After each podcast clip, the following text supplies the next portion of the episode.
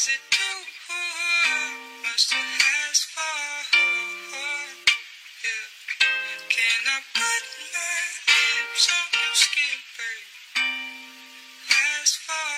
家好，我是小飞。Hello，大家好，我是希瑞。嗯，我们这期也是憋了好长时间啊。嗯，感觉这一期节目可以攒一堆话可以说，因为这本书呢，在我看见它的书名的第一时间就就冲这个名字，嗯，不看它的书评和豆瓣评分，我也得看，哎，因为它是澳洲的一位作家克莱尔·佩恩写的，叫《单身偏见》，嗯，是不是很很有感觉对，觉？这名字很有很有吸引力。说白了，这是一本为单身人士啊证明的一本书。就像一些很常见的词，像什么剩女啊之类的这样的词，好像人类啊总是喜欢给单身人士贴上各种各样的一些标签，比如说孤独，比如说自私，还有人说这个人太花心了，所以他单身等等啊。而伴随着呢，嗯的确是独居人数和单身人数的不断上升，这已经是一种现代化的一种标签了。可是，在我们声嘶力竭的反驳或者指责的同时，我们是否真正的了解单身文化，了解单身和独居的人群呢？所以，我们今天想来跟大家聊一聊啊。嗯，没错。那说到单身人士啊，大家既然都说到，大家会给单身人士很多标签嘛。嗯，那你觉得你心里面的第一个形容词或者代名词是什么呢？嗯，我觉得应该是没有性吸引力的人。啊，对，这个 这个词啊，也是完全不在台本上的回答，没有性吸引力是吗？对，因为这个地方是我当时，你记得我们看《厌女》那本书的时候，在里面上野千鹤子也聊了人类对于单身这个东西的看法。他说，为什么有这么多人会觉得你单身，你就是一个失败者这样子的一个想法啊？具体是怎么说的，我记不清了。嗯然后里面就提到一个说，因为如果你单身的话，大家就会认为你是一个很失败的人。你首先在性方面，你是一个没有吸引力的人，也代表着你长得丑，你长得很胖，就是下意识会有这样的一些想法。所以现在立刻提到单身，我会有这方面的压力，因为我觉得我是否也是因为这样才单身呢？我会一直有这样的压力。即便别人就天天夸我啊，说你太优秀了，所以你单身，但我还是会往这方面想。也就是说，你其实也会因为社会上给你的哦不给给单身人士的一些标签儿，嗯，而反过来怀疑自己，是吧？我太会了，你知道我是一个时刻在怀疑自己的人。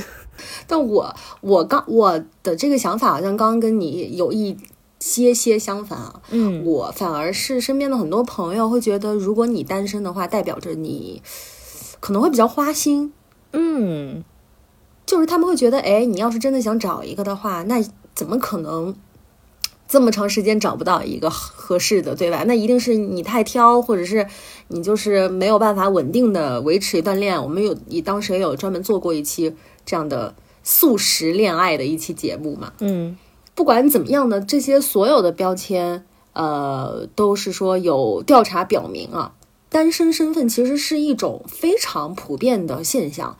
在二零一七一七年的时候呢，就已经有至少二十五个发达国家里面，单身家庭的数量超过了已婚生子家庭的数量。嗯那比如说像在芬兰啊、日本这些国家呢，单身家庭的数量占比甚至是已经达到了有子女家庭的两倍。嗯这可以说是我们现在的最大的社会变化之一吧，也可以说是二十一世纪的一个现代化标志了。我觉得，嗯哼，那呃，从我们从部落群居到所谓的单身贵族这样的生活转变，这样巨大的社会结构的一种变化呢，呃，无疑是会给市场甚至是我们的生存和死亡都带来翻天覆地的一种变化。那为什么会形成这样的一种变化呢？最直接的一个原因啊，当然是因为说结婚率的下降，还有离婚率的上升。说到这个，你有没有这样的感觉啊？你身边有没有这样的一个现象？所以，当我们我们这一辈已经有人开始离婚了，你发现没有？我们这一辈，你要、嗯，对呀、不然呢，我们已经很老了，我们可是并不年轻了，是我们俩自己觉得我们俩好像还特小的感觉。对我总觉得我们就真的就是学生，刚刚离开校园那个感觉，一点儿都没有社会人的那种哎，不过这个我们之后再聊吧。如果看到相关的书，提起这个又开始头痛了。Anyway，就还是那一句话啊，包括这两年新闻上也一直在聊到，就好像年轻人不愿意结婚，然后包括结婚了之后啊，离婚啊什么，就不像以前那样说，结了婚就不可以离婚了，有这样子很固化的一些想法。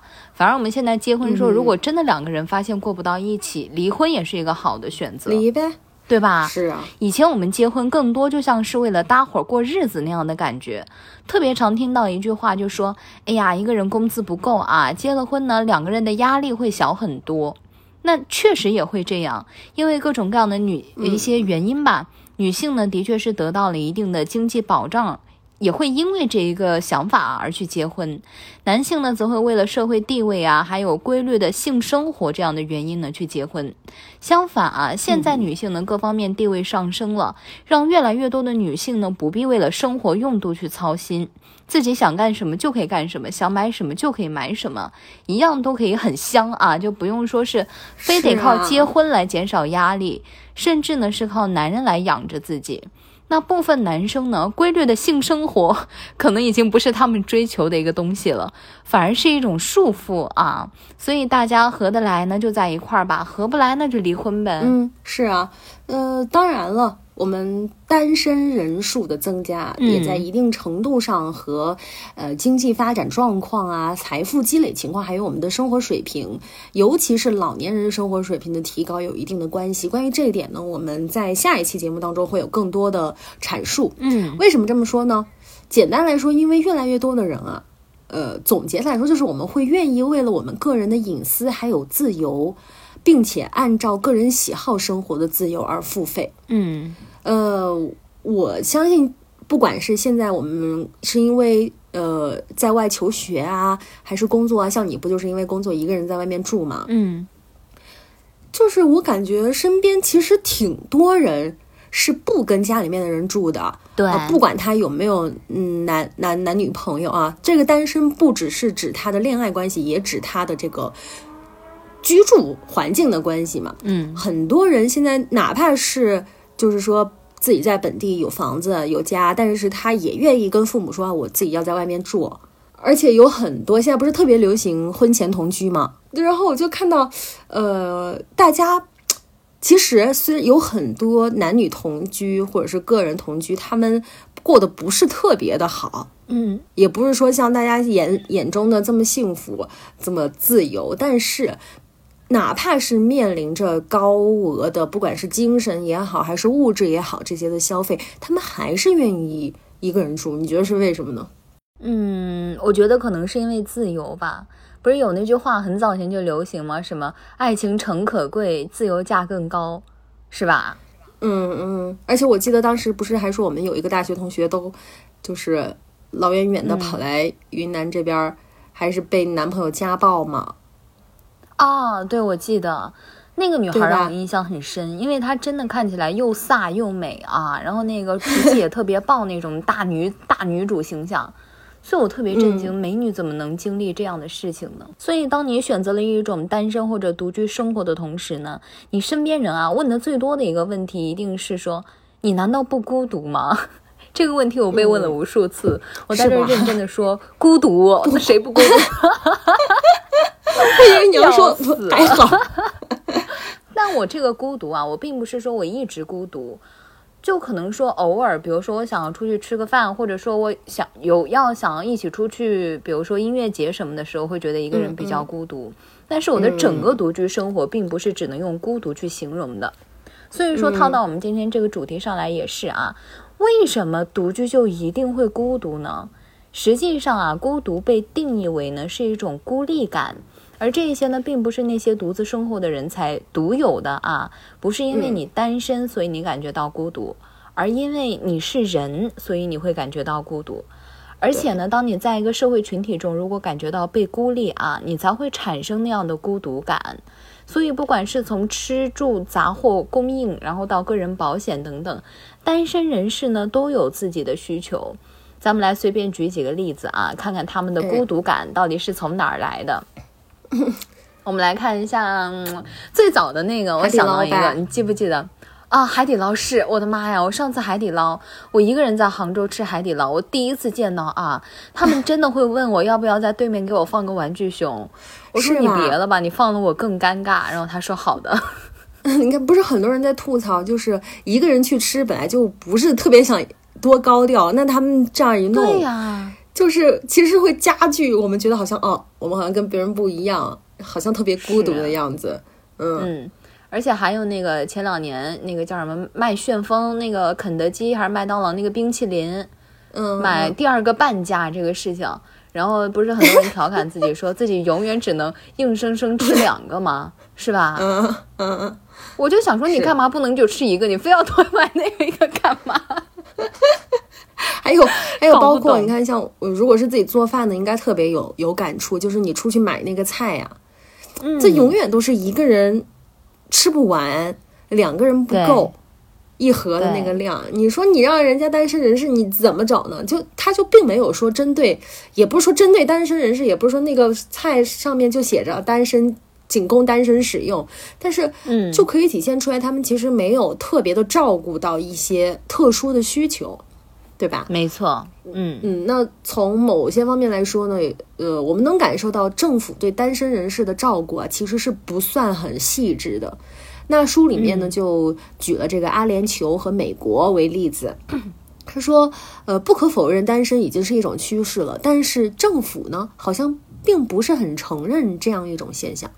阿联酋的政府发言人就曾经表示说，对这种现象特别的担心。为什么呢？他哦哦，什么？为什么呢？为此呢，他们还设立了婚姻基金会，就是担心大家因为这个经济能力不足啊，不能满足一些结婚的刚需而放弃或者是拖延结婚。这个基金会啊，它就是专门为了公民结婚提供经济支持的。那美国干啥呢？他在二零一四年的时候，美国政府就在一个叫“健康婚姻倡议”的项目上投入了八亿美元，但是最后调查结果显示，这种措施对结婚或者是离婚率并没有什么明显的影响。也就是说，大家并不会因为说是呃得到了帮助或者怎么样，就愿意去结婚或者是离婚。那像澳大利亚的新婚夫妇呢，他们曾经也是可以拿到就是纳税人呃负担的两百美元的婚姻咨询券，同时因为没有产生个啊？对啊，就也就是打折呗。你去 婚姻咨询的话，对而且同样这种方案也是没有什么实质性的影响，所以后面就被叫停了。包括在我们中国啊，之前不是嗯有中国的一些青年团体组织嘛，说希望可以帮助到现在年轻人去解决他们的婚姻问题啊，包括纠正大家的婚姻观等等。也同时呢，有在提议说降低一些法定结婚年龄，然后还有三胎政策啊。但不管他的措施是什么，都不应该抱着说觉得单身人士孤独的这种心理去说。作者自己呢，其实就是一个单身人士，他就倡导啊，大家把孤独换成一个简单的独自生活，不要带有任何的感情和偏见，就是对这群单身人士最大的一个尊重了，也是让他们能够正确的、融洽的和自己共处的最好方式。对，嗯，虽然说政府在这方面并没有特别细致的考虑到单身人士的特殊需求，但是单身人士在、呃振兴城市啊、活跃公共空间很多方面，其实都发挥着特别重要的作用。很明显呢，呃，我们的单身人士通常都有着比已婚人士更强烈的探索世界的意愿呢，因为已婚人士他是吧，要照顾小孩啊，考虑的东西很对多。这就就是大家要追求的东西吧，自由，呃也能，然后呢，他们也能经常的出去吃饭、锻炼、旅游啊、上课，还有参加志愿服务等等。而且呢，还会因为他们特有的生活方式和习惯，从而让这个市场衍生出一些新兴的东西来。比如说，嗯呃，让大家为之疯狂的，我们中国特别引以为傲的双十一，对吧？啊，对 都是买买买。我记得大，我记得大学的时候，那时候很夸张，大家都是通宵的，像那很个疯啊！他们真的是不睡觉的，然后卡点买。就这样把他的大名点出来。没事，我到时候逼掉。好，我跟你就很说到这个，真的，我前两天他还给我评论，我们两个大学都没毕业就不怎么说话哎，我想说好像跟他也不是很熟，结果没想到他还直接翻到我很很久以前的朋友圈，问我说你的裙子在哪里买的？我想说你是谁呀？我天真的，他这个人很神奇，我就没有理他。你看吧，到现在都没有消失的购物欲，也难怪他当时会。他真的是十二点准时给我发那个微信，呃，微信还是短信，我也忘了，就说你买了吗？开始买了吗？然后第二天上课问他，他说 我没睡啊，也不知道买了多少钱。我的妈呀！对啊，所以我们都是实实在在为双十一做过贡献的人。那在二零一六年的线上双十一活动，我们的就远远超过了西方国家的 Boxing Day，在前五分钟的时候就已经突破了十亿美元大关。天哪！还有，你看，还有包括我们的一些很多的那种呃社交优惠软件啊，当然也包括我推荐给你的那个，对吧？你就发现他们的好像最开始打的招牌是说是为了帮助大家解决这个社交渠道的问题，可以认识更多的朋友啊，从而解决单身的问题。但是发展到现在，慢慢的就觉得他好像已经不是为了解决单身，而是大家享受单身的一种表现。实际上啊，很多单身人士的偏见呢，都出于一种既定的生活方式的一个预判，被称作呢、当代生活的强制。比如说，你生下来就应该好好要读书啊，为了有一个好工作才能过上一个好日子，遇到所谓同样等级的人去结婚生子，然后等着退休抱孙子，甚至呢，一个人的已婚身份还会给人一种这个人很可靠的一个印象。可是我们一定要清醒地认识到，这不是一种规范的人生轨迹。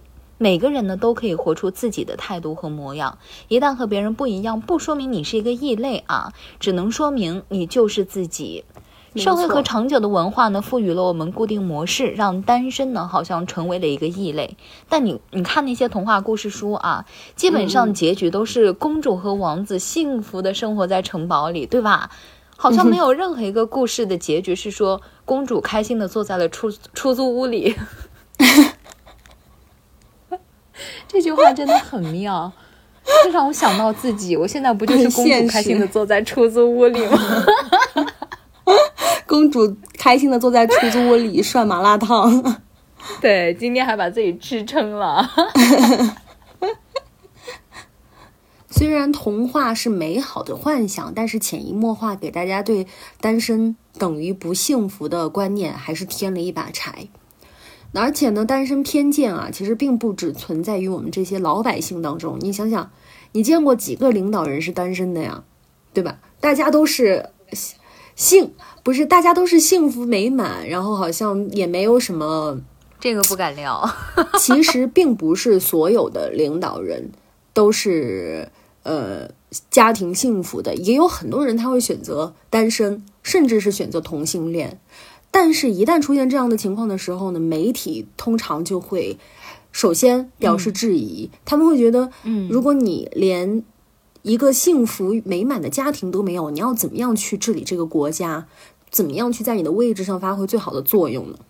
然后书里就举了一个例子，呃，在一九九六年的时候，戈登布朗在当选英国工党财政大臣的时候呢，就被媒体很直接的问到说：“哎，大家都想知道，你为什么四十六岁了还不结婚呀？你是不是同性恋，还是有什么缺陷啊？”